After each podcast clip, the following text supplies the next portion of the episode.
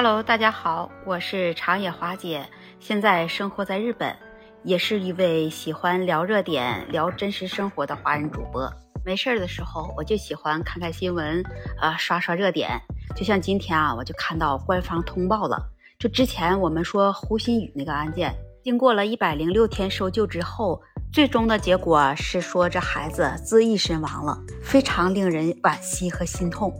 那么失去了他人生最好的年华，原因是他得了一种疾病，也就是那种困扰折磨人的忧郁症。我们都知道，这忧郁症是一种有危害性很大的心理疾病。根据调查显示，现在青少年的忧郁率已达到百分之二十。那么今天我们就来聊一聊得了这种忧郁症的人他有多么痛苦。即使得了这种病了。平时不发病的时候，他不容易被人注意到，也不容易被理解。如果得了这种病，你在发症的时候，其实他普遍啊都有情绪低落的异常情况，自己是能感觉得到的。如果是他人，你留一留心，留意一下，也能仔细观察得到。他会时常情绪低落，既苦恼又忧伤，觉得很痛苦，特别是到了夜晚啊，觉得很难熬过去。也感觉不到开心，甚至呢觉得这度日如年，生不如死，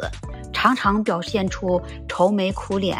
唉声叹气，对什么事啊觉得没兴趣，对以前的一些爱好也会丧失这个热情度。总而言之啊，他就想着把自己快一点解脱，没有生活下去的意义了，动不动啊他就会发火，脾气啊非常的暴躁，也非常容易发怒，很是无助。造成这些青少年抑郁的主要原因是什么呢？那首先，他一定是生活在抑郁和焦虑的环境当中。据调查数据显示，跟情绪压力有关系的占百分之八十六，和家庭亲子有关系的占百分之六十八，其中有一半的人数都是在校的学生。这些孩子主要是缺少爸爸妈妈的关爱和陪伴。特别是单亲家庭的孩子，或者是爸爸妈妈管控的比较严格，学习压力大，每天在学校也学习，回家也学习，就以学为主。这些孩子们就认为我们没有快乐的童年，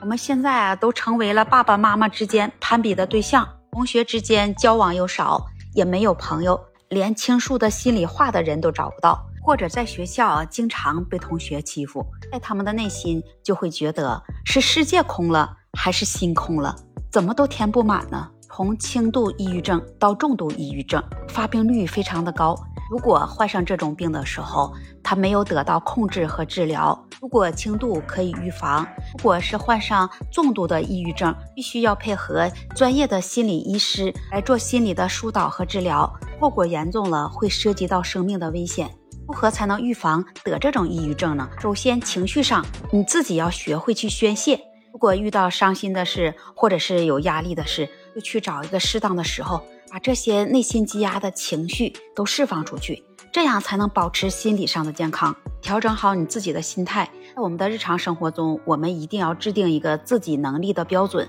不要总是啊蜗居在家里，一个人整天在那里胡思乱想。呃，多出去走走，散散心，找一些朋友来聊聊天儿，多沟通一下，然后再跟家人、亲属、朋友说说自己的心里话，排解心中的不开心和烦恼，这些都有利预防这个抑郁症。在我们国内呢，还有不少地区都存在于重男轻女的现象，往往这些旧习俗的现象。也是导致抑郁症发病率的一个因素。为了预防、避免更多的孩子得上这抑郁症呢，我们多给他们一些关爱。我们可以站在孩子的角度上来，让孩子选择自己的爱好，选择自己喜欢做的事儿。有一句话说得好：“为心灵洒下阳光，为行为注上活力，提升自我，享受生活。”如果你身边也有这样的人和这样的孩子，请你不要嘲笑他们，多给他们一些温暖，多给他们一些关爱，多给他们一些帮助，